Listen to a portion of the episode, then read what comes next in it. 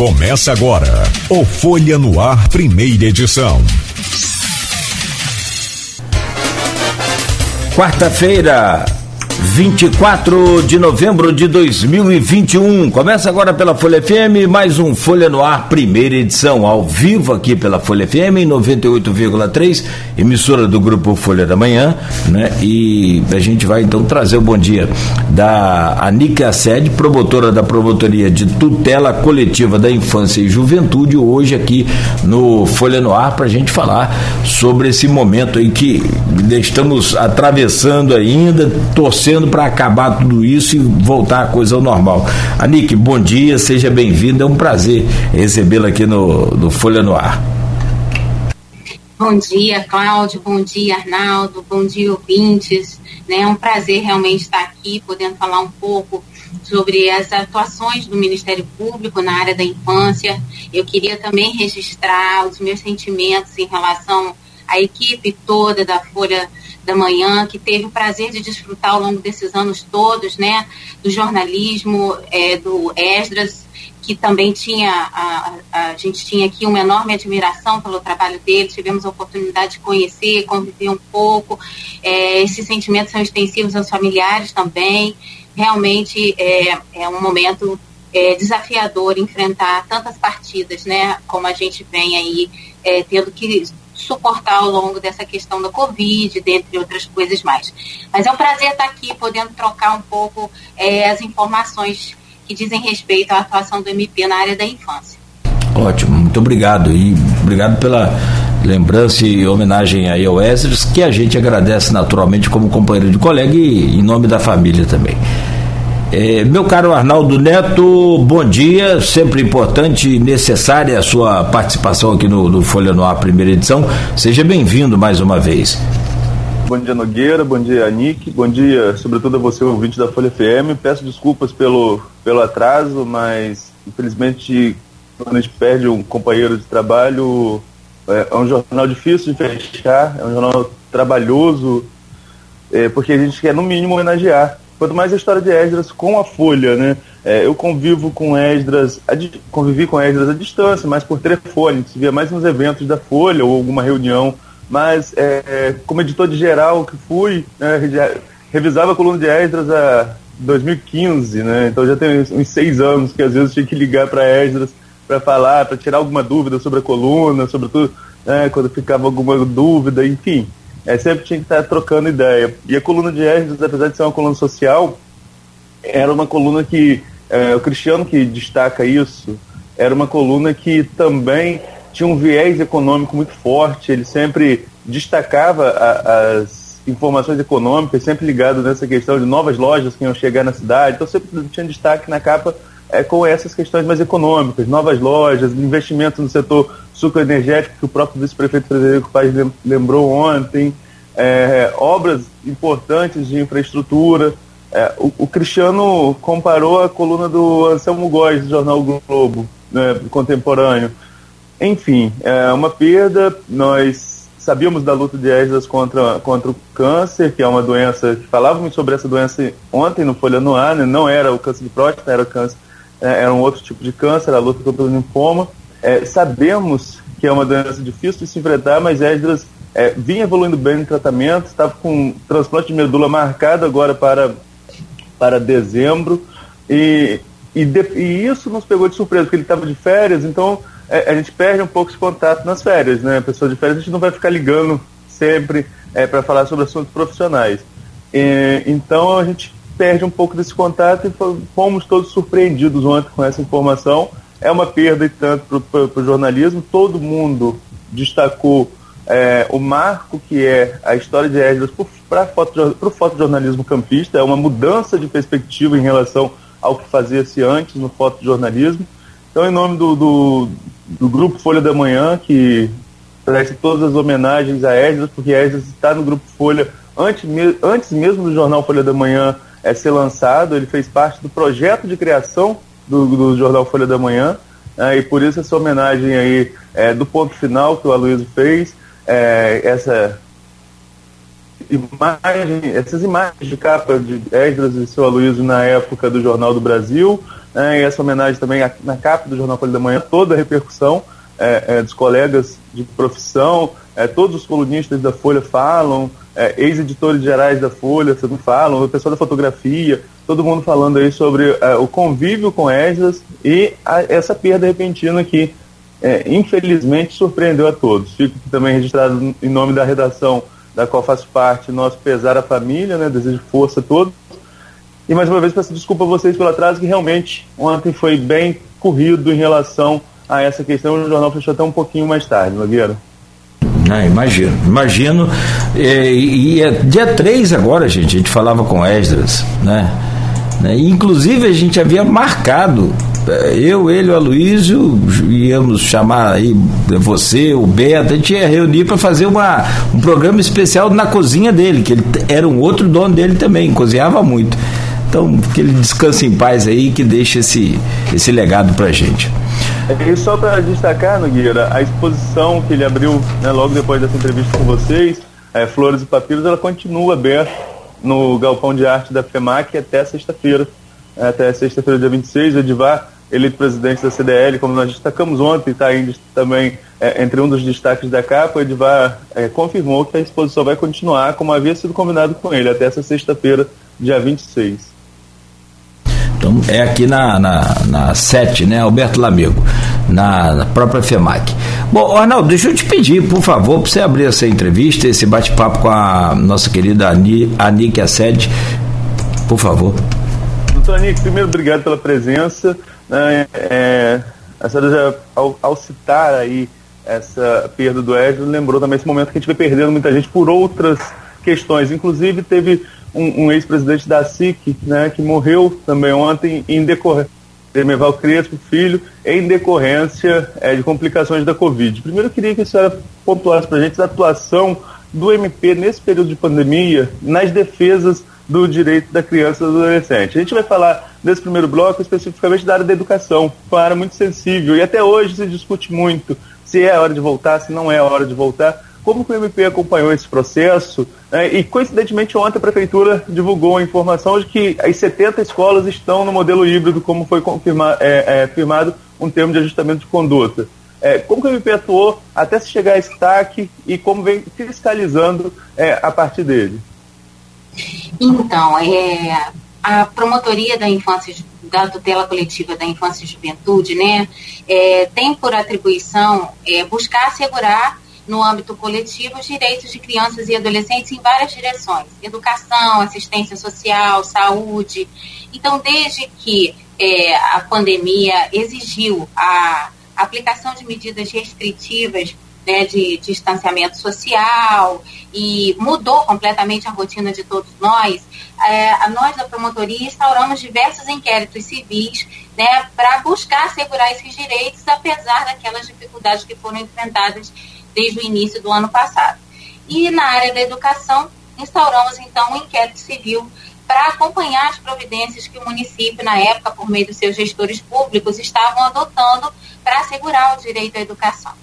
É, então, desde o ano passado, é, a gente identificou a dificuldade, estava preparado, não se tinha plataformas digitais, não se tinha é, aperfeiçoamento de qualquer tipo de comunicação por meios tecnológicos com os alunos, nem na rede pública, nem na rede privada. Então, é, foi um exercício por parte de todos de adaptação progressiva àquela situação de restrição que a gente vivenciava. Ao longo desse inquérito civil instaurado desde o início, desde março do ano passado, quando as aulas foram suspensas, as aulas presenciais, né, foi um grande desafio é, buscar assegurar esses direitos. Então, a gente fez diversas reuniões com secretários de educação na época, estratégias foram traçadas, até que é, no segundo semestre do ano passado a gente pediu uma recomendação para que o município começasse a se preparar para o retorno às aulas, ainda que em, em, modelo híbrido e depois em modelo presencial, e pudesse garantir, de fato, um, um, uma oferta dos serviços pedagógicos minimamente adequada àquele momento. Essa, essa recomendação foi parcialmente cumprida, né? Até que no início desse ano, já com algumas medidas de flexibilização, no início do ano letivo, em fevereiro, é, novos gestores assumindo o município de Campos, nós fizemos algumas reuniões é, no sentido de verificar o cumprimento dessa, dessa recomendação. E nessa fase a gente procurou, em função até da atipicidade do momento, né, reunir e oportunizar o debate sobre as medidas a serem adotadas dali para frente a vários setores da sociedade. Então, dessas reuniões no MP participaram não só os gestores públicos da área da educação e da saúde do nosso município, mas também os sindicatos, é, responsáveis legais pelos alunos, tanto da rede pública quanto da rede privada. Enfim, a gente procurou escutar diversos setores para identificar a melhor forma de articular o funcionamento é, das unidades escolares de modo mais eficiente. Então, é, a partir dessas reuniões, se verificou a necessidade, naquele momento, no início do ano letivo, por volta de março, abril, é, se implementar um modelo híbrido. E era uma preocupação do Ministério Público que essa implementação é, pudesse se dar de forma a garantir a isonomia entre todos os alunos.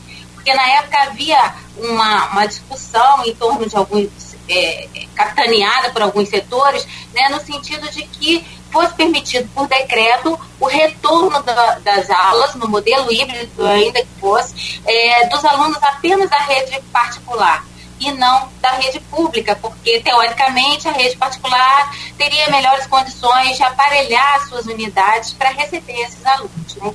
Então a preocupação do Ministério Público naquela ocasião é, foi muito no sentido de garantir a isonomia, porque se o cenário epidemiológico de campus já sinalizava com a possibilidade de que os alunos se deslocassem para o convívio e o recebimento das aulas no espaço é, das próprias unidades escolares, isso devia ser garantido a todos, porque a, a causa da restrição e, e, que autorizou a suspensão das aulas era o cenário epidemiológico, né? É, relativo à questão do Covid-19. Então, se esse cenário não estava mais presente a ponto de se permitir o retorno das escolas é, privadas à oferta do ensino híbrido ou presencial, não se encontrava também motivação para se proibir isso com relação aos alunos da escola pública. Então, nas reuniões ficou acordado entre todos os participantes que o ensino híbrido seria implementado em campos e autorizado a todas as redes, pública e privada, estadual e municipal. Foi feito um cronograma e ficou agendado para o início de março esse retorno. Entretanto, a gente acabou vivenciando novas situações em relação ao Covid, né? A, a, propagação da doença aumentou novamente, a gente vivenciou aí um lockdown, né? Por volta de abril, maio, o calendário não pôde ser cumprido. Né? E até que é, a gente também avançou um pouco mais e a partir de julho, então, desse ano, é, se pôde finalmente implementar o calendário e, e, se conseguiu que todas as, as três redes né, tanto a rede pública municipal quanto estadual quanto a rede privada pudesse retornar às suas atividades no modelo híbrido ainda com toda com toda segurança né. e o mesmo se deu né é, com relação agora mais recentemente ao retorno das aulas integralmente presenciais é, por meio do decreto que passou a autorizar também as três redes é, a estarem a estarem funcionando é, então em termos normativos, né, a gente tem hoje uma autorização isonômica que se dirige a todas as redes. É, enquanto a gente enfrente ainda problemas em relação a algumas unidades é, da rede pública municipal, não mais por conta do cenário do Covid, mas sim pelo sucateamento das estruturas físicas dessas unidades, né, a, a, os ambientes inóspitos é, que algumas unidades apresentam e a impossibilidade de se, de se ofertar esses espaços à frequência dos alunos sob pena de se é, colocar em risco outros direitos, né? direito à saúde, direito à dignidade, um breve resumo né, da, atuação ao longo desse tempo, desde o início da, da pandemia. Houve um retorno da, das aulas aqui na rede pública estadual é, acho que há três semanas, antes, bem antes desse desse híbrido é, municipal. E aí se questiona, se voltou à rede estadual, não poderia ter voltado junto ao municipal? Há uma, uma, uma, uma relação, uma correlação assim, que poderia ser, ser feita lá? Então, quando seu áudio, desculpa, seu áudio está falhando um pouco, não sei se é a imagem também, mas. Meu áudio? É, deixa eu só conferir aqui, por favor. Repete por gentileza então. É, o retorno do ensino híbrido, né, quando, quando foi oportunizado ao Estado, é, ele, foi, ele foi assim oportunizado em função de um decreto municipal que autorizava o retorno do ensino híbrido em todo o município. É, o que e isso se deu nas três redes. A gente teve assim o cuidado de acompanhar e até fiscalizar esse retorno. É, que talvez tenha dado a impressão de que o Estado voltou e não o município, tenha sido o fato de que o Estado voltou com quase todas as suas unidades em funcionamento enquanto o município voltou de forma muito mais tímida, né? Num primeiro momento, apenas 10 unidades da rede pública municipal estavam aptas a esse retorno, mas voltaram ao mesmo tempo em que o Estado e ao mesmo tempo em que a rede privada, com quanto em menor número, né? E disponibilizando menos vagas é, para, para os alunos em função da precariedade da própria estrutura. Né? A gente pode observar ao longo dos inquéritos, das verificações, de diligências, né, que a rede pública municipal é, está sucateada, né? A gente já vivenciava problemas de estrutura física na rede municipal é, de ensino muito antes da pandemia, né? Para vocês terem uma ideia, a gente tem curso hoje na vara da infância e juventude é, em torno de 60 ações judiciais é, em que o Ministério Público é, aciona o município para reparação de problemas estruturais é, na, na rede pública municipal de ensino. Isso antes da pandemia, né? Com a pandemia, a ausência de conservação desses espaços, das unidades públicas municipais, né? A gente sabe que muitas ficaram completamente abandonadas. A deterioração dessas unidades se deu de forma muito mais ampla. Então, a recuperação disso acaba levando mais tempo, né? Com a mudança também de gestores na administração pública, fruto da própria eleição e, e mudança, né? A gente sabe que acabou, é, acabou, acabou, as providências adotadas acabaram sendo adotadas de forma um pouco mais lenta, né? No sentido de identificar os problemas e agir. Então, nosso papel foi de cobrar é, a aceleração dessa atuação por parte do poder público no sentido de recuperar as unidades.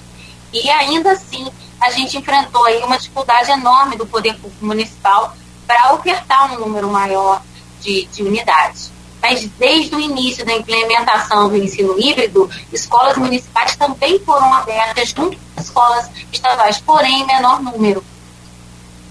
Essa questão da, da, da, estrutura, né? A gente aqui já entrevistou o, o, atual secretário algumas vezes, o Marcelo Pérez, duas vezes, né, Nogueira, que nós fizemos com, com o Marcelo aqui.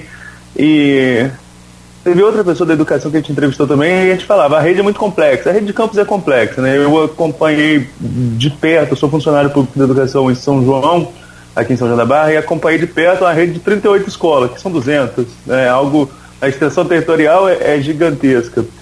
É, você pontuou aí, Nick, essa questão da, que a estrutura de todas as escolas nem sempre, e, nem, já, não, já, já não vinha muito bem já há algum tempo. Dessas 70 que estão abertas no modelo híbrido, o MP teve condições de averiguar todas essas 70, oferece condições mínimas, ou algumas estão trabalhando do jeito que dá?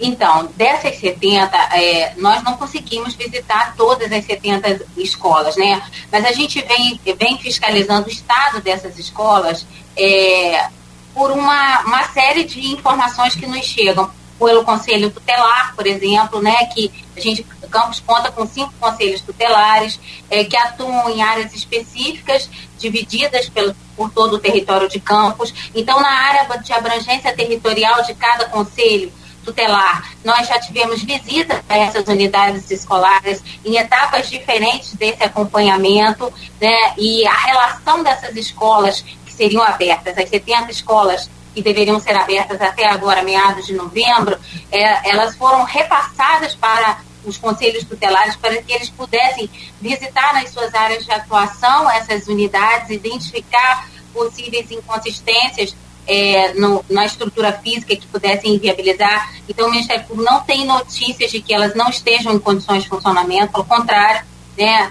É, assim, e, com relação àquelas que ainda não estão em condições de funcionamento, é, a gente teve a preocupação de formalizar um compromisso com o município por meio de um TAC, que é um termo de ajustamento de conduta, né, no qual o chefe do Poder Executivo, o prefeito, assume o compromisso, é assinado pelo próprio prefeito, assume o compromisso é, de, com relação às demais unidades escolares que ainda estão em estado precário em função da estrutura física, né, de que elas sejam, recebam as reparações necessárias para que no início do próximo ano letivo, já que a gente está no final desse ano letivo de 2020, né, é, quando as medidas de flexibilização se tornaram possíveis e o ensino presencial se tornou possível, a gente já estava às portas de novembro, então já estávamos bem no fim do ano letivo, é, mas ainda conseguimos né, é, elaborar aí esse, esse TAC no sentido de que o município assumisse, é, como assumiu, o compromisso de, desde o início do ano letivo, junto com todas as outras redes, estar com as suas 234, salvo engano, é, são 234, enfim, 230 alguma coisa, unidades em pleno funcionamento já no início do ano letivo, é, caso, claro, o cenário da pandemia autorize isso é, naquela oportunidade. Então, acho que assim, é, é, foi a forma que a gente teve de garantir o acesso à educação é, de forma presencial. E, e, ressalvando sempre, né, de que desde que as aulas foram suspensas, a gente também tem acompanhado a forma como a oferta pedagógica vem se dando através do ensino remoto e depois através do ensino híbrido. É porque todas as unidades escolares, independente dessas, dessas 70, estão oferecendo, é, na rede municipal também, né, é, a, oferta do, a oferta do serviço educacional. Doutor Anique, é, eu particularmente tenho uma preocupação muito grande, Arnaldo também entende muito de educação aí, porque ele está na prática lá, né, na, na, na, ponta realmente. É, assim, eu vou acompanhando por conta de ter uma professora em casa, então quer queira ou não, tem que acompanhar de qualquer maneira. Mas assim, é, eu tenho uma preocupação muito grande com relação a essa recuperação das escolas. E são 235 unidades, nós já fechamos praticamente o mês de novembro, tem dezembro e janeiro, porque fevereiro, se né, conforme a senhora falou, lá na frente retornar e tudo, sei lá, tomara que dê tempo. Tem chuva, tem essas coisas, né, então vamos torcer. Mas tem uma, uma, mais importante do que a minha opinião, tem a participação aqui no grupo do WhatsApp desse programa e do blog Opiniões do Aloysio, que é do. E aí vem uma, um, comentário e um, uma pergunta para a senhora. É, senhora, não pode chamar de você, né? Depois eu vou acabar recebendo uma bronca aqui. Doutora Nick, é o, o Hanania Mojin, ele é da Associação de Pais e Alunos das Escolas Particulares de Campos, é advogado também, e ele coloca aqui, doutor Anik, em primeiro lugar, gostaria de enaltecer a atuação diante da promotoria da infância na comarca, agradecer pela disponibilidade em construir soluções dialéticas com, com os envolvidos nas questões da edição e educação em campos, né? Deixando aqui o testemunho da APAEP, que tão logo fundada foi recebida pela doutora. Em reunião devidamente lavrada, em ata, onde foi esclarecido o momento pertinente ao retorno em sistema híbrido das aulas em maio deste ano. Dito isso, gostaria de saber se o TAC firmado com relação ao retorno da rede municipal não foi muito tímido dada a quantidade de crianças visivelmente em situação de risco e também nas ruas da cidade, desde o início desse ano até o momento. Existem responsabilidades a serem apuradas quanto a isso, na sua opinião? Podemos seguir então? Bom, por favor, por gentileza. Sim, eu, eu queria agradecer é, as considerações, né? É, colocadas aí na pergunta e, e, aproveitar a oportunidade de falar um pouco sobre esse TAC, né? É, na verdade, é, a gente sabe que, é, como a gente já numerou, é, um conjunto de problemas é, não solucionados tempestivamente pelo Poder Público Municipal, é, desde o ano passado todo, ao longo da pandemia, né, e algumas tentativas de solucionamento esse ano, embora é, não no, no, período de tempo, intervalo de tempo que a gente gostaria, é, acabaram levando a um fato é, que é incontestável. Né? As várias unidades da rede pública municipal não apresentam, de fato, condições de funcionamento da sua estrutura física. É, que vão muito além de mato alto ou de problemas em caixa d'água, né? Que dizem respeito a problemas de infiltração que colocam em risco é, a permanência naquele ambiente, né, como é, teto com possibilidade de desabar, as estruturas das escolas estavam completamente comprometidas, de muitas escolas, né? Então, a despeito da gente ter aí um número, é, ao, ao ver do Ministério é, Público, com certeza muito distante do ideal é, para estar em funcionamento no modelo híbrido, né? A gente não tinha como é, apertar um botão e mudar essa realidade. Essa é a verdade, né? A gente tinha aí que enfrentar obras, reformas, é, todas essas coisas ainda com o fato de que para a realização dessas obras o município tem que seguir regras que são inerentes à utilização de verbas públicas, né? Que processos de licitação, prazos que esses processos exigem, legais, que não podem ser ignorados. Então, o enfrentamento de todas essas dificuldades, né, fez com que é, se começasse a pesar, né? É, vamos é, é, pressionar ou ingressar em juízo com uma ação judicial para que um número maior de escolas é, sejam abertas de qualquer jeito, né, a qualquer preço, colocando em risco outros direitos, como a gente falou, direito à, à, à dignidade, direito à saúde das próprias crianças, à integridade física de frequentar espaços é, absolutamente inadequados, né, ou vamos é, encarar a realidade, né, de que temos, infelizmente, muito poucas escolas em funcionamento, em condições, não em funcionamento, todas estão em funcionamento, mas em condições de receber de forma segura os alunos, né, no, no número máximo possível, é, ou vamos levar essa discussão judicialmente, o ano letivo se encerrar e nem essas 70 escolas estarem abertas, né? Então a gente trabalhou com dados preferiu trabalhar com dados é, reais, né? Então, assim, é, eu não vejo o TAC é, é, como algo que tenha sido tímido, mas como algo que tenha sido possível é, diante da realidade é, que a pandemia nos trouxe e que as, as decisões políticas dos gestores públicos anteriores acabaram gerando infelizmente, é, no município de Campos. É uma rede muito grande, né? são mais de 200 escolas, e de fato a gente é, compreende né, é, que as dificuldades foram imensas. Como a gente falou no início, né, o mundo não estava preparado para enfrentar uma pandemia, para de uma hora para outra ter que abandonar suas atividades diárias e ficar em casa isoladamente. Então a gente foi é, junto com, com a sociedade, com os gestores públicos, tentando construir soluções. E, ao nosso ver, essa era a solução possível.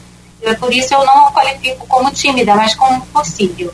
Hoje no programa temos aqui o prazer de receber a Nick Assede, promotora da Promotoria de Tutela Coletiva da Infância e Juventude. E nesse bloco, Arnaldo, você separou aqui o assunto, aliás, dois assuntos importantes: o combate ao trabalho infantil, que cresceu demais, naturalmente com a falta da, da, das escolas também e um outro tema muito importante que é menores nas ruas. E aí a, a Nick falava mais cedo com a gente sobre a força-tarefa, que já começou e parece que já está dando resultado. Arnaldo. É verdade, Nogueira, você citou num ponto aí, você falou a questão das escolas, mas tem um, uma outra questão, né? É, além dessa questão das escolas, é inegável, né, Nick, que a pandemia trouxe um agravamento da crise econômica que o país já vem vivendo é, de forma severa desde 2014, 2015, só vem piorando a crise econômica ano a ano, independentemente de questão política. É uma constatação de números oficiais, né? A crise econômica realmente é, atinge o país desde essa época. É, enfim, mas isso se agravou muito na pandemia. Eu fico aqui no, na Conselheira Otaviano, bem perto da, da rodoviária, e às vezes quando eu saio na hora do almoço, eu vejo aquela fila ali para o restaurante do povo, um equipamento que, graças a Deus, está aberto e atende a muita gente. Mas é assim, é muita gente buscando é, é, esse atendimento. E nesse período todo, quem vai às ruas de Campos constata tranquilamente que há um número maior de pedintes, um número maior de pessoas é, tentando vender algo e se tenta vender de tudo para conquistar um, um dinheiro para renda familiar, o que até então né, não tem nada demais, mas há também um número muito grande de crianças e adolescentes nessa situação. Como que a sua promotoria vem atuando para tentar coibir e como retribuir de alguma forma, porque muitas vezes as pessoas contestam isso. Ah, tem que tirar as crianças das ruas, não pode deixar as, as crianças trabalhar, porque a lei não permite que menor de idade é, exerça nenhum tipo de, de, de profissão, tem sim suas garantias, mas também oferecer de alguma forma, fazer com que o poder público possa oferecer alguma compensação para que essas crianças tenham acesso a essas garantias que, que, que lhes são asseguradas na própria Constituição ou no Estatuto da Criança e Adolescente. Como fazer essa interface de tirar as crianças das ruas e fazer que ela tenha acesso a, a, ao que é garantia sua? É, essa é uma questão assim bem desafiadora mesmo, né? A gente sabe que o problema de crianças e de população de rua no Brasil todo, em função da desigualdade social, é um problema extremamente di, difícil em enfrentamento. E, com certeza, a crise econômica já vem é, aí é, sendo vivenciada por todos nós e com a pandemia isso agravou. É, então, o problema é, de crianças é, em situação de rua é um problema que antecede até a pandemia. A gente tem um inquérito civil instaurado antes da pandemia é, em busca de averiguar as providências que o município vinha adotando para eliminar esse, esse problema, né? ou pelo menos reduzir é, esse tipo de atividade. Com a pandemia, isso aumentou ainda mais em função da. Né, da dificuldade maior ainda da crise econômica. E aí, desde então, a gente vem. É, bom, eu acho que é importante também pontuar é, que na rua a gente encontra diversas situações envolvendo crianças, né? Uma é a exploração do trabalho infantil, aquelas crianças que vendem bala nos sinais, é, vendem alguma coisa com um adulto perto ou não né? Temos aquelas crianças que nem vendendo estão, estão pedindo dinheiro mesmo, batendo nas, na, nas janelas e pedindo dinheiro, ou pessoas que estão com crianças no colo, às vezes com cartazes é, pedindo dinheiro, né? E, e, que é a situação de mendicância, diferente é, pouquinho do trabalho e temos crianças simplesmente abandonadas nas ruas mesmo, sozinhas, catando papelão, né, pedindo comida, catando comida em lixo. E então assim, cada uma dessas situações envolve providências é, diferentes, né? É, o, o, trabalho infantil, é, ele sim, ele é vedado, ele é ilegal, né? A exploração do trabalho infantil, no entanto, embora ela seja considerada ilegal, ela não é tipificada na nossa, no nosso ordenamento jurídico ainda como crime, embora existam projetos de lei no sentido de buscar a tipificação da exploração do trabalho infantil como crime. É, o que hoje a gente tem é a consideração de que esse é um fato legal e a possibilidade de responsabilizar aqueles que atuam na exploração do trabalho infantil, seja em, em relação às crianças que estão em atividade laborativa na rua ou em qualquer outro tipo de atividade laborativa. É, então, são situações de responsabilização por meio da aplicação de multas, por exemplo, multa de um salário mínimo, em caso de reincidência, o dobro disso, por criança explorada, né? Isso pode ser imposto, por exemplo, às empresas, enfim, aqueles que é, praticam a exploração do trabalho infantil.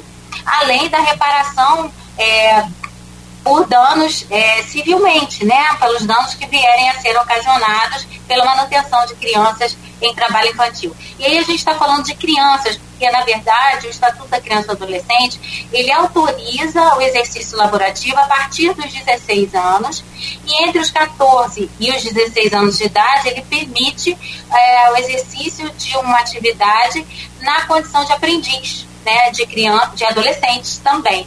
Então assim há algumas possibilidades aí se o objetivo for o aprendizado, for a formação técnica profissional desse adolescente.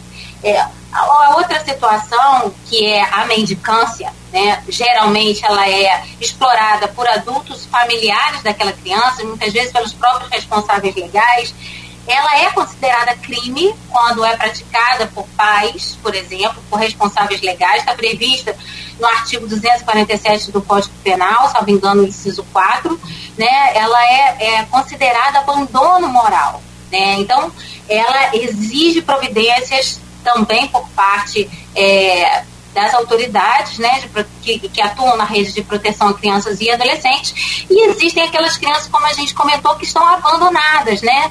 Então, além do abandono moral, há o abandono material, o abandono intelectual, que também exige aí a aplicação de medidas protetivas. O que acontece, assim, né, na tentativa de solucionar esse problema, tão logo as medidas de flexibilização é, por meio dos decretos municipais foi sendo, é, foram sendo aplicadas, é, a gente retomou aí a, a, realização de reuniões com a participação dos integrantes da rede de proteção. E aí a gente foi verificando que era necessário em campos, em função do aumento exponencial de crianças em situação de mendicância, principalmente, e de, de trabalho infantil com relação à venda, por exemplo, de balas em sinais, a, a gente foi vendo que era preciso uma ação mais consistente, né, mais impactante nas ruas, para conscientizar essa população de que ah, o fato da gente viver uma crise econômica, de enfrentar as condições atuais de miserabilidade, não podiam justificar a exploração de crianças e adolescentes na mendicância, né? Eu acho que a gente precisa distinguir isso. Uma coisa é a situação é, de vulnerabilidade econômica que exige aí a, a, a execução de políticas públicas eficientes para combater, né, com a participação aí dos gestores públicos na oferta de programas no, sentido de erradicar essas desigualdades, mas isso por si só não autoriza é, a, a, exploração de crianças e adolescentes na mente câncer. Isso precisa ser combatido não só por aqueles que participam, pelo menos ao nosso ver, da rede de proteção, mas pela própria sociedade, pela própria comunidade, né? Que ao contrário de alimentar isso, né? Muitas vezes é, de forma é, é, pesarosa, né? Por se, se, se, sensibilizar mesmo com o fato da criança estar ali pedindo e, e pensar em ajudar e, e é, né, dando muitas vezes dinheiro, esmola, né? Mas é, compreendendo que a ajuda precisa ser de uma outra forma, né? É, e denunciando o fato às autoridades para que aquela família passe a ser assistida realmente é, de uma outra forma e possa transformar é, aquela, aquela realidade, né, oferecendo àquela criança garantidos os direitos que, que são previstos em lei. Então, a gente identificou a necessidade de realmente colocar nas ruas é, uma força-tarefa. É, essa força-tarefa envolve, então, a atuação imediata nas ruas, direta, é, do Conselho Tutelar em conjunto com assistentes sociais que fazem parte da Secretaria de Desenvolvimento Humano e Assistência Social. A gente teve aí a participação dessa secretaria municipal é, de forma é, muito sensível e, e, sempre pronta a participar. Fizemos várias reuniões com o secretário, né? E o Rodrigo, e ele colocou a equipe dele à disposição. Os conselheiros tutelares também se dispuseram a participar diretamente disso, é, de modo que é, a gente teve aí nos últimos dez dias, né, várias operações nas ruas, é, em horários alternados, de manhã, de tarde, é, às vezes à noite, no sentido de abordar essas famílias que eram encontradas com crianças em situação de rua e conduzir essas famílias até o CREAS, se estabeleceu uma sede para essa operação, né? E lá essas famílias eram identificadas, cadastradas, já recebiam é, uma cesta básica se alegassem a situação de miserabilidade e a necessidade e começavam a ser acompanhadas. Muitas, inclusive, a gente verificou que já eram acompanhadas antes, né? Já pelo Conselho Tutelar e, e pela assistência social. E a ideia foi que é, essa informação da força-tarefa se propagasse entre os, os próprios frequentadores é, das ruas, né, sobre esses responsáveis legais, de forma que eles próprios entendessem que uma coisa é eles, adultos, estarem nas ruas, trabalhando nos sinais, ou até exercendo aí a, a mendicância, mas que explorar as crianças nesse sentido isso, isso não seria viável. É, acho que seria interessante até narrar uma, uma situação, um exemplo que a gente pode ter da fala de uma dessas mães que foram abordadas é, por conselheiros tutelares. Uma delas chegou a dizer, né, se eu venho para a rua sozinha, eu recebo no final do dia um número X né, de, de, de, contribuição das pessoas no sinal. Mas se eu venho com três, quatro crianças, eu triplico essa renda.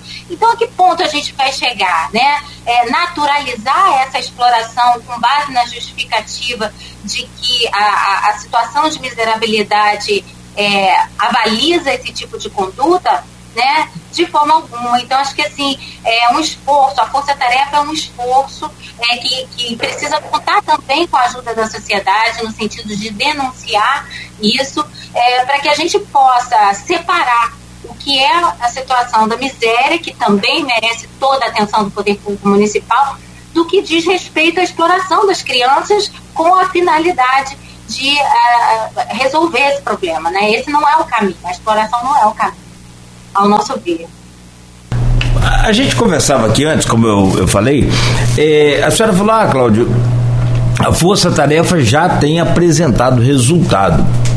Me fala sobre esses resultados, por favor, e me fala de que forma a população pode participar é, ativamente dessa, diretamente ou indiretamente, tem gente que está mais disposto a, a, participar mais e tem gente que não, que é só né, tentar ajudar de alguma forma.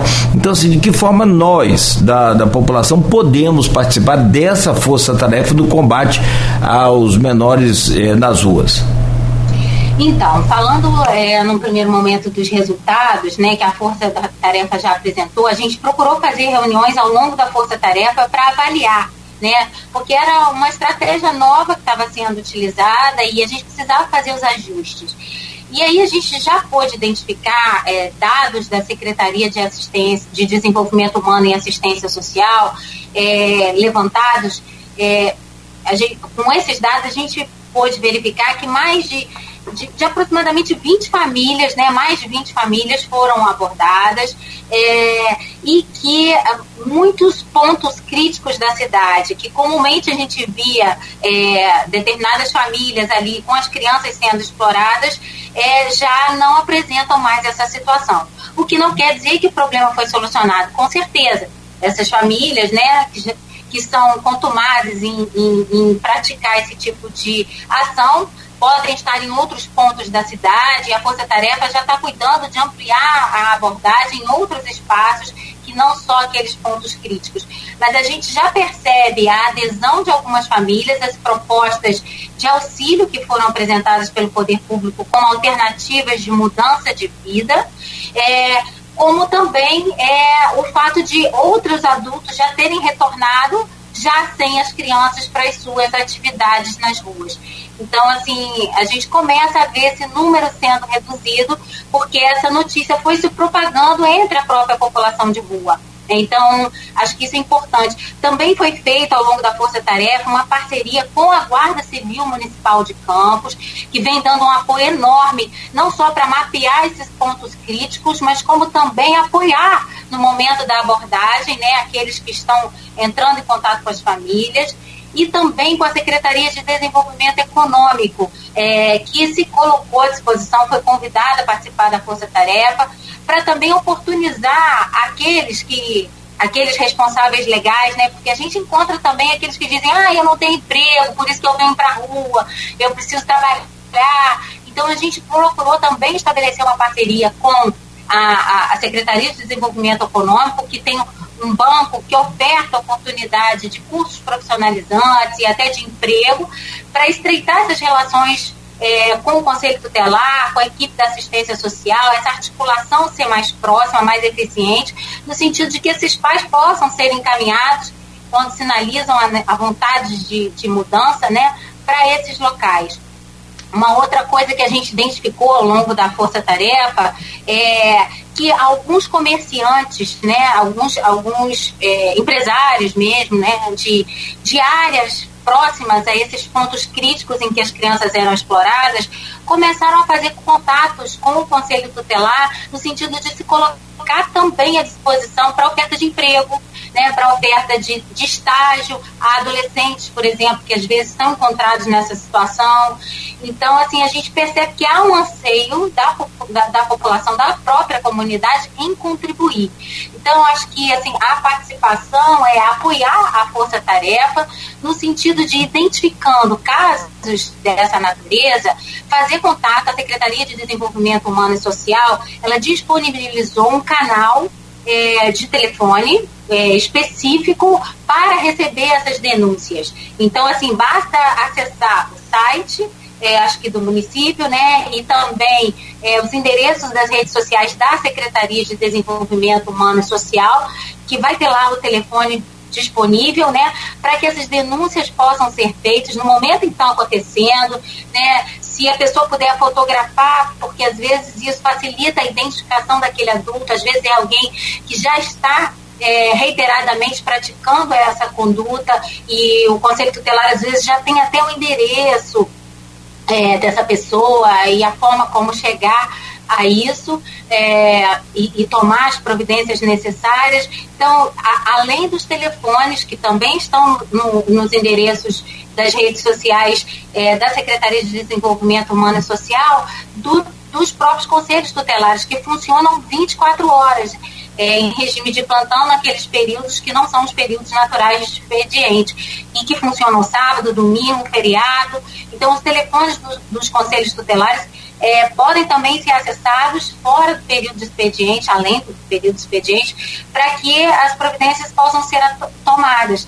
E é importante que essas informações sejam feitas e ainda que num primeiro momento possa parecer a, né, a, a, a sociedade que ah, as providências não foram imediatas, é, não se retirou, a família voltou para o mesmo lugar, né? É porque, por que, que isso acontece? Né? Acho que é importante esclarecer e dá às vezes a sensação de que num caso ou no outro a situação não, não se modificou. É porque é, segundo o Estatuto da Criança e do Adolescente, é necessário né, que, é, para se chegar a uma conclusão de que aquela criança precisa, por exemplo, ser afastada da sua família natural e ser colocada, por exemplo, numa família substituta ou com parentes da família extensiva ou até por meio da adoção, é necessário que se esgote todas as tentativas de se é, contribuir para que aquela família natural funcione de modo adequado ao desenvolvimento daquela criança. Então, as estratégias precisam ser utilizadas, por exemplo, pelo CREAS, que é um equipamento da assistência social, no sentido de, de trabalhar aquela família para que haja uma transformação naquele comportamento. E a criança não precisa sofrer o trauma de ser afastada dos seus, dos seus familiares. Então, às vezes, as abordagens são feitas, é, a oportunidade de trabalho é oferecida, a ajuda material é oferecida por meio da entrega da cesta básica ou da inclusão num programa, por exemplo, de habitação, mas a família volta a reincidir naquele comportamento. Então, essas denúncias, é, conquanto possam parecer repetitivas, elas vão fazendo parte né, do prontuário daquela criança. Né? Elas contribuem no sentido de demonstrar que, apesar de todas as estratégias, no sentido de mudar aquela, aquele cenário familiar, é, a família não apresenta sinais de mudança. E que, então, o passo seguinte será, de fato, inevitavelmente, afastar a criança daquela família natural que não consegue proteger minimamente os seus direitos e colocá-la numa família substituta. Então, acho que essa participação popular nesse momento, de apoio a essa força-tarefa, que continua a acontecer, é muito importante. Anik, é, tem uma questão acho que é meio que enraizada do Brasil, né? O Brasil, tudo aconteceu historicamente há pouco tempo. Né? O ECA, por exemplo, nós estamos falando de 30 anos, ontem.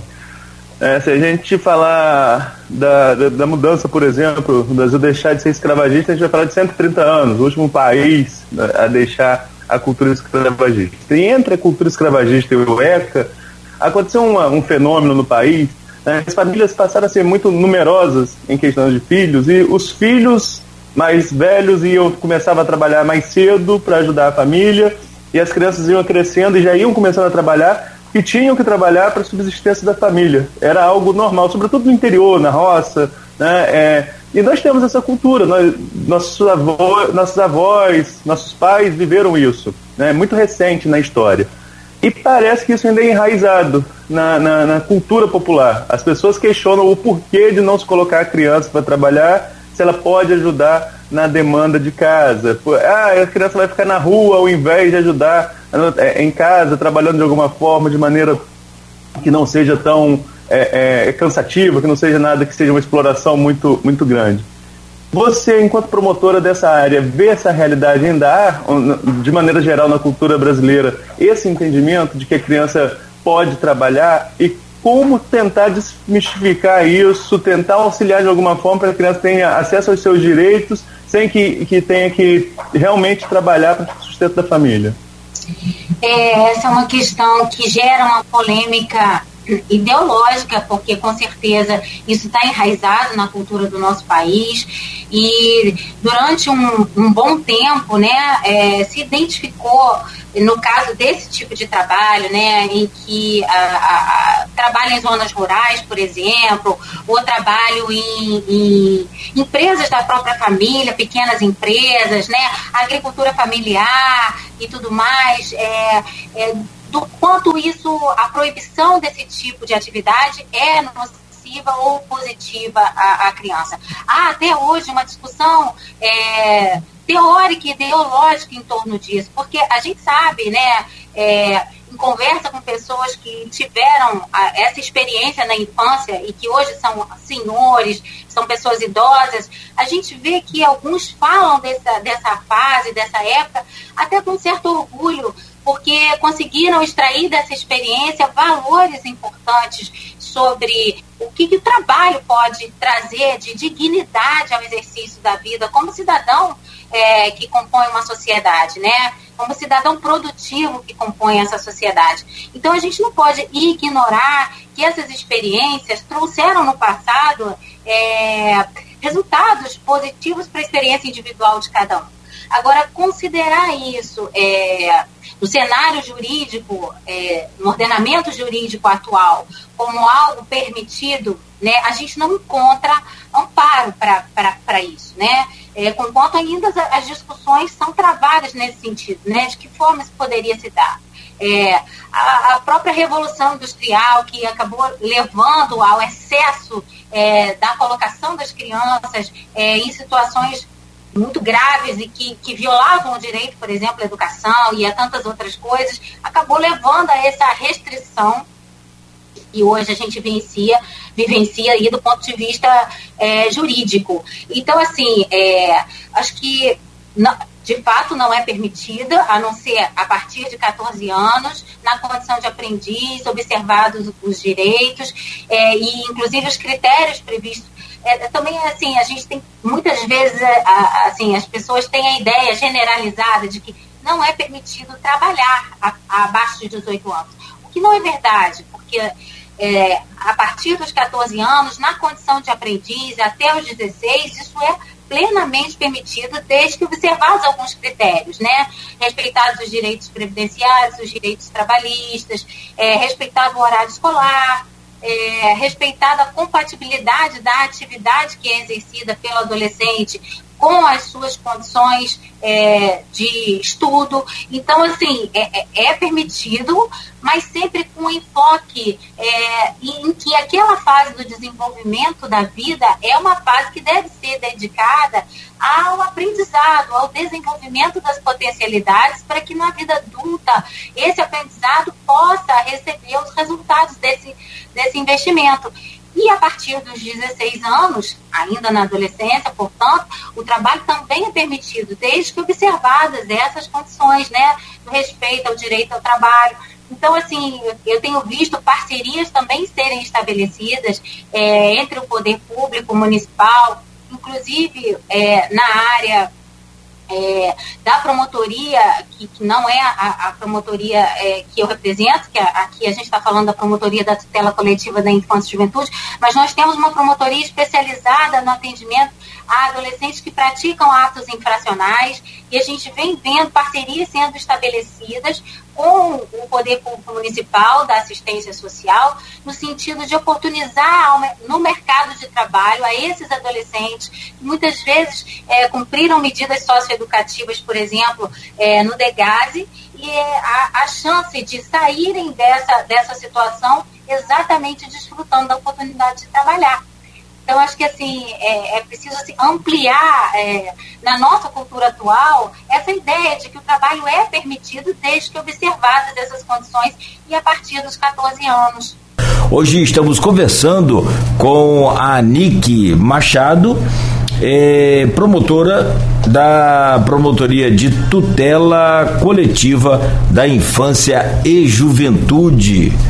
E falando em infância e juventude, tá aqui o João da Costa Cunha, lá no nosso streaming no Face. Ele compartilha com a gente aqui uma, uma, uma opinião, uma mensagem dele. Diz o seguinte, doutora Anik. Bom dia, meu nome é João Paulo é, o nome da conta eu acho que é João da Costa Cunha. O nome ele diz aqui, se apresenta como João Paulo. Sou conselheiro titular suplente. Tive a oportunidade de, durante um período, de exercer a função de conselheiro efetivo. Pois bem, no exercício da função, identifiquei a necessidade urgente de programas de qualificação e profissionalização de adolescentes a partir dos 14 anos, conforme dispõe o ECA. Ademais, é, está vigente a lei de cotas para jovem aprendiz. Deixa eu ver se continua aqui. Entretanto, falta fiscalização e são poucas as intervenções que fornecem essa oportunidade. Gostaria de comentar, Nick? Oportunização ao adolescente é, de já nessa fase do desenvolvimento humano é, ter acesso né, a cursos técnicos profissionalizantes é algo extremamente importante. Né? A gente percebe é, que é, até a, aqueles adolescentes especialmente os adolescentes, por exemplo, que já foram afastados da sua família, muitas vezes vivem numa unidade de acolhimento familiar, sem muitas perspectivas de serem inseridos em família substituta por meio da adoção, né? É, é, há um anseio muito grande desse adolescente, assim como daqueles que egressos de um, de um sistema como o DEGAS, por exemplo, pela prática de atos infracionais, é, de mudar a sua realidade através da atividade laborativa. Então, a, a, a oferta né, desse tipo de, de, de programas que oferecem essa qualificação é, é, indispensável. A gente, infelizmente, ainda conta com muito poucas oportunidades. O, o jovem aprendiz é, tem aberto é, no início desse, desse ano um número até maior do que nos outros é, de vagas, né, para que os adolescentes possam ter essa oportunidade. Mas ainda está muito aquém daquilo que seria o ideal. Então, assim, é, por parte do Ministério Público, existe é, um inquérito civil no sentido de é, buscar, junto ao Poder Público Municipal, a Fundação Municipal da Criança e Adolescente especificamente, né, que em Campos é, é uma entidade responsável pela execução das políticas públicas na área da infância, né, para que ela coloque, implemente é, é, os cursos profissionalizantes que mesmo agora, durante a pandemia, vinham sendo ofertados de forma remota, já de forma presencial e com ampliação do número de vagas para que a gente possa é, oferecer a um número maior de adolescentes essa experiência, né, de, de estarem em atividade laborativa, obedecidos todos os critérios legais, né, mas já estar se qualificando. A gente percebe que o adolescente que vivencia essa experiência, ele, ele consegue despertar em si mesmo, né, é, sonhos, expectativas em relação ao seu futuro, e isso se reflete no seu comportamento, é, no convívio social, é, na, na sua apresentação dos aspectos psíquicos, emocionais. Então, assim, a gente tem procurado, por meio é, desses inquéritos civis, fomentar isso é, por meio da oferta do poder público municipal. Anik, um outro assunto que a gente preparou para conversar aqui nesse bate-papo de hoje aqui na Folha FM foi a questão da violência contra criança e adolescente. Está inserido aí no contexto de violência doméstica também, né? Como nós falamos também nesse período de pandemia, teve é, é, uma queda nos registros, embora uma percepção de aumento de, de ocorrências na questão da violência contra a mulher, né? que é um, um, caso de, um caso de violência doméstica que é mais impactante. Agora, é, em relação à criança e adolescente, a percepção é a mesma? Esse período de confinamento, sobretudo no período de regras mais rígidas de distanciamento social, é, teve um aumento da incidência de casos? Vocês têm levantamento quanto a isso? Acompanham essa questão de aumento de registros ou, ou percepção de aumento de ocorrências e, e mesmo assim com menos registros nesse período de pandemia de violência contra criança e adolescente? Olha, por incrível que possa parecer, é, realmente é, a gente tem observado, mesmo na pandemia, já nas estimativas é, de dados levantados, fazendo um comparativo de 2019, 2020, 2021, um número gradual de aumento mesmo de casos de violência sexual. A gente fez esse levantamento junto a informações do conselho, dos cinco conselhos tutelares de campos, né? E a gente pôde ver que mesmo o conselho tutelar tendo trabalhado é, em parte no ano de 2020 é, de forma remota, né, com plantões é, contínuos, mas uma parte de forma remota e com isso é, a gente teve a, a subnotificação ainda maior dos casos, porque muitos não chegavam a ser denunciados e mesmo assim a gente é, conseguiu identificar um aumento significativo, né? É, e uma perspectiva de que agora em 2021, esse levantamento foi feito no primeiro semestre de 2021, e já naquela época a gente via sinais de que esse ano 2021 a gente teria ainda ah, notícias de um número ainda maior que 2020 e 2019 de violência sexual é, infantil né, em relação a crianças e adolescentes. E a gente percebe que a pandemia agravou isso, sim, claro, né? Porque a gente sabe que muito, a maior parte dos casos de violência sexual acontece é, no núcleo familiar, né? Por pessoas da própria família, às vezes pais, tios, irmãos, enfim.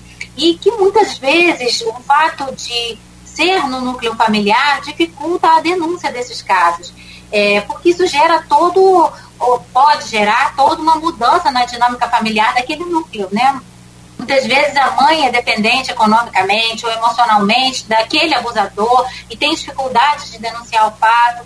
Então, assim, é um, uma, uma, um tipo de violência é, bem difícil de se, de se combater. Com a pandemia, com o isolamento social, com o fato das crianças estarem distantes dos espaços comunitários, terem deixado de frequentar as escolas, porque as escolas têm um papel importante nisso. Muitas vezes o professor era aquele que identificava sinais de abuso sexual, é, ou, ou, espaços mesmo da saúde, né? É, houve uma época da pandemia em que as pessoas só procuravam o hospital em casos gravíssimos, porque preferiam muitas vezes resolver a situação em casa. Então as crianças ficaram meio que escondidas, né, da sociedade e muitas vezes é, foram objetos de violência sexual mais ainda do que antes. E, e a gente então tem um, tinha, tem um inquérito civil que foi instaurado desde 2017 é, na nossa promotoria com o objetivo de é, levar a, a, discussão da comunidade, de provocar um fórum permanente de debates em torno desse tema, né, juntando diversos setores da sociedade. Polícia Civil, Polícia Militar, os componentes da rede de proteção à infância e juventude, como Conselho Tutelar, é, CREAS, CRAS, é, área da saúde, né, é, diretores de hospitais, secretário de saúde, enfim, reunir ali é, o, o, o conjunto né, daquelas pessoas que integram o sistema de garantias de direitos das crianças e adolescentes. E ao longo das reuniões realizadas desde 2017, foi identificado né, que, diante da realidade de campos e da identificação de que um número muito pequeno de casos é, era realmente noticiado à polícia e podia ser é, atendido e essas crianças podiam ser protegidas, é, de que era necessário tentar reunir os serviços de atendimento à vítima de violência sexual, crianças e adolescentes, num único lugar. Né? Juntar o trabalho da Polícia Civil, da Polícia Técnica, as perícias, é, a, a, os serviços médicos, a profilaxia às vítimas de abuso sexual, para evitar é, doenças sexualmente transmissíveis, o atendimento, aquela acolhida que a assistente social pode fazer, a, a, os serviços de psicologia, a própria aplicação de medidas protetivas por parte do Conselho Tutelar, tudo isso num só espaço Né? Na verdade, é, a união desses, desses serviços no único espaço é, já acontecia em alguns pontos espalhados pelo Brasil, poucos, mas alguns já espalhados, como no município do Rio de Janeiro, no Hospital Souza Guiar. Né? Esses serviços já eram é, ofertados à população dentro do, do, hospital. Então, ao longo desses anos que antecederam a pandemia, a gente identificou essa necessidade e começou a trabalhar nesse sentido. É, encontramos algumas dificuldades naquela época, é, mas foi identificado que o Hospital Ferreira Machado é, seria ali é, o que apresentava maiores condições para oferecer esses serviços. E aí, com a pandemia, essas articulações foram um pouco suspensas em função da, das dificuldades circunstanciais.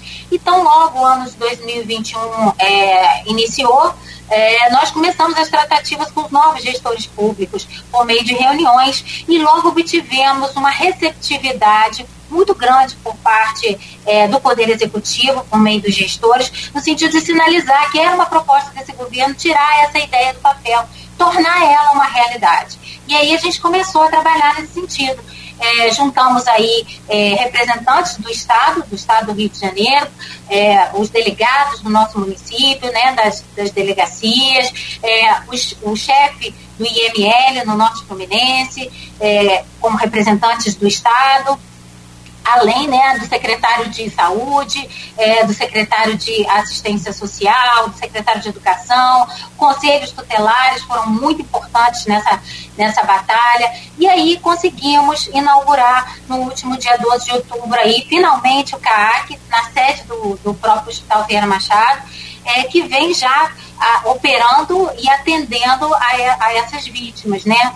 Atualmente, os exames de corpo de delito das crianças e adolescentes vítimas de violência sexual já não mais é realizado no IML, e sim na própria, nas próprias instalações do Hospital Ferreira Machado. Então, nós estamos muito felizes aí com essa, com essa possibilidade de dar um tratamento mais digno e mais especializado e mais eficiente a essas vítimas. Tem uma pergunta aqui no grupo, né, acho que meio que resume um pouco toda a nossa, todo o nosso bate-papo com, com várias informações aqui, que é a pergunta da Silvana Venâncio, é, jornalista de, Bo, de Bom Jesus de Tabapuana. A Silvana pergunta o seguinte: o que é mais agravante em campos? Violência contra as crianças ou o trabalho infantil? Difícil responder essa pergunta no momento atual, né? É, hoje, é, eu acho que a gente pode dizer que o trabalho infantil é o que mais grita nas ruas, né? Porque eu acho que qualquer um de nós que sai para o seu trabalho passa por algum ponto crítico, ou pelo menos passava, porque eu acho que isso já começou a diminuir. Eu mesmo já percebi em alguns pontos é, a ausência de, dessa situação em alguns pontos, em outros não. É, mas eu acho que o que mais grita hoje em Campos é, a, a, que mais tem visibilidade, na verdade, né, é a questão do, do, da exploração da mendicância e do trabalho infantil nas ruas, é, fruto aí dessa, desse momento dramático que a gente atravessa de crise econômica. Mas a gente não pode afirmar que é um trabalho que, que é um problema que tem maior é, repercussão do que a, a, prática da violência sexual contra crianças e adolescentes, porque a, essa prática é, da violência sexual, ela acontece de modo muito silencioso, né? Entre as paredes daquela, daquele núcleo familiar. E há um, é um enorme desafio trazer essa informação à tona. Por isso que a gente acredita que o CAC tem a cumprir um papel muito importante também no caso é, de oferecer à população é, credibilidade é, no serviço para que é, os familiares tenham coragem de denunciar. Porque quando a gente pensa que eles é, né, considerariam que, bom, mas se eu for denunciar que a minha uma avó, por exemplo, né, que pretende denunciar que a sua neta passa por um abuso do genro, por exemplo, né, sabe que vai mexer naquela estrutura familiar, não tem provas na, na visão dela suficientes para fazer essa acusação, né? Então, muitas vezes, isso acaba ficando ali, né? Sem que é, a, a, notificação aconteça. Então, o objetivo também do CAAC é, com o passar do tempo, ganhar a confiança da sociedade, da comunidade, para servir como um canal que além de buscar a punição é, do abusador, que além de contribuir para cessar com o abuso, também possa servir como uma forma de acolher essa família, de dar apoio a essa família, para que ela tenha coragem mesmo de denunciar, para que essa não seja uma violência é, que acabe ficando é, perdida no silêncio dos, dos lares. É, e que e a, a, ideia né, é de que o número de, de casos é, venha a ser realmente conhecido. Né? e não fique subnotificado como hoje a gente enfrenta. Então não, dá, não daria para dizer que é maior ou que é menor. É tão grave quanto. É, apenas a violência sexual ela, é, ela é mais silenciosa, ela fica mais encoberta do que a exploração do trabalho infantil. É, Anik, nós temos vários casos no, no, Brasil e infelizmente por isso que se tornaram famosos aí por, por agressão e até chegando a vias de fato e tirando a vida dessas crianças. O último, ou pelo menos um dos mais recentes aí, é o do Henri Borel, filho do agora ex-vereador do Rio de Janeiro, Jairinho né? Enteado do Jarim. É, enteado, filho da Monique, né? Esposa, enteado. Obrigado, Arnaldo. É, mas na verdade, o caso que eu cito é só para a gente fazer um parâmetro. É, o que, que os envolvidos, direto ou indiretamente, como a senhora falou, sobre avós, e a gente vê e sabe de muitos casos de avós que, né, os, os avós que criam os netos, e aí tem toda uma relação destruída da família, aquela coisa.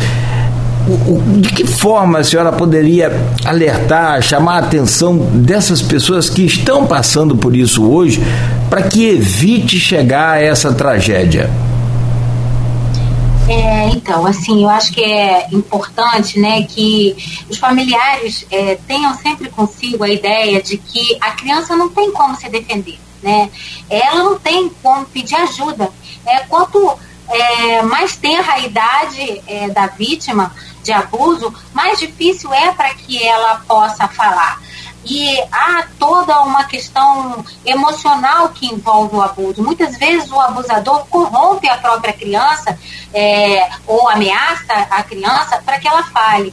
Então, no momento em que a criança procura um familiar é, para finalmente confidenciar aquilo que para ela é extremamente difícil, né, envolve é, um aspecto muito íntimo do ser humano, que é a sexualidade, numa idade ainda tão tenra, é, que a incapacita tanto a lidar com isso é, que esses familiares tenham é, a, a, ideia do quanto são responsáveis, é, não só moralmente pela denúncia disso, né, mas como pelo fato de que muitas vezes são a, a única pessoa que realmente pode contribuir para pôr fim àquilo.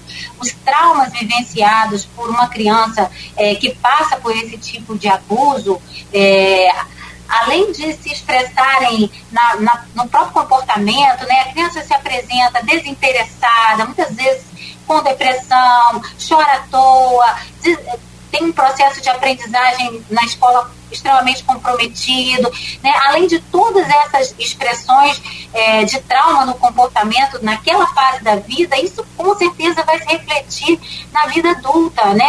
É, na questão da autoconfiança, na maneira dela se colocar nas relações interpessoais com o outro.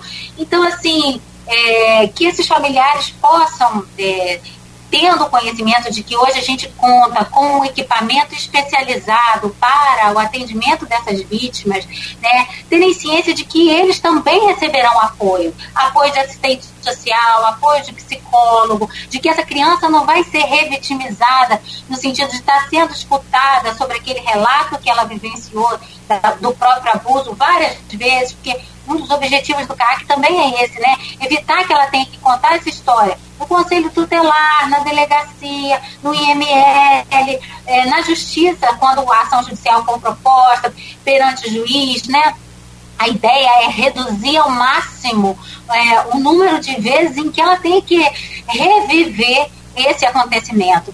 Então, que essas pessoas, esses familiares, possam compreender que Campos hoje conta, sim, com um serviço especializado que está se aprimorando a cada dia, né, para oferecer esse apoio também à família, né, é, inclusive o apoio psicológico, é, com a psicoterapia posterior a esse primeiro atendimento no CAC, na própria rede pública. A gente tem um outro programa que é o Fortalecer, é, que é oferecido pelo município de Campos já há muitos anos, que atende especificamente a vítimas de violência sexual. Ali a gente conta com assistente social e psicólogo e com uma abordagem ao núcleo familiar.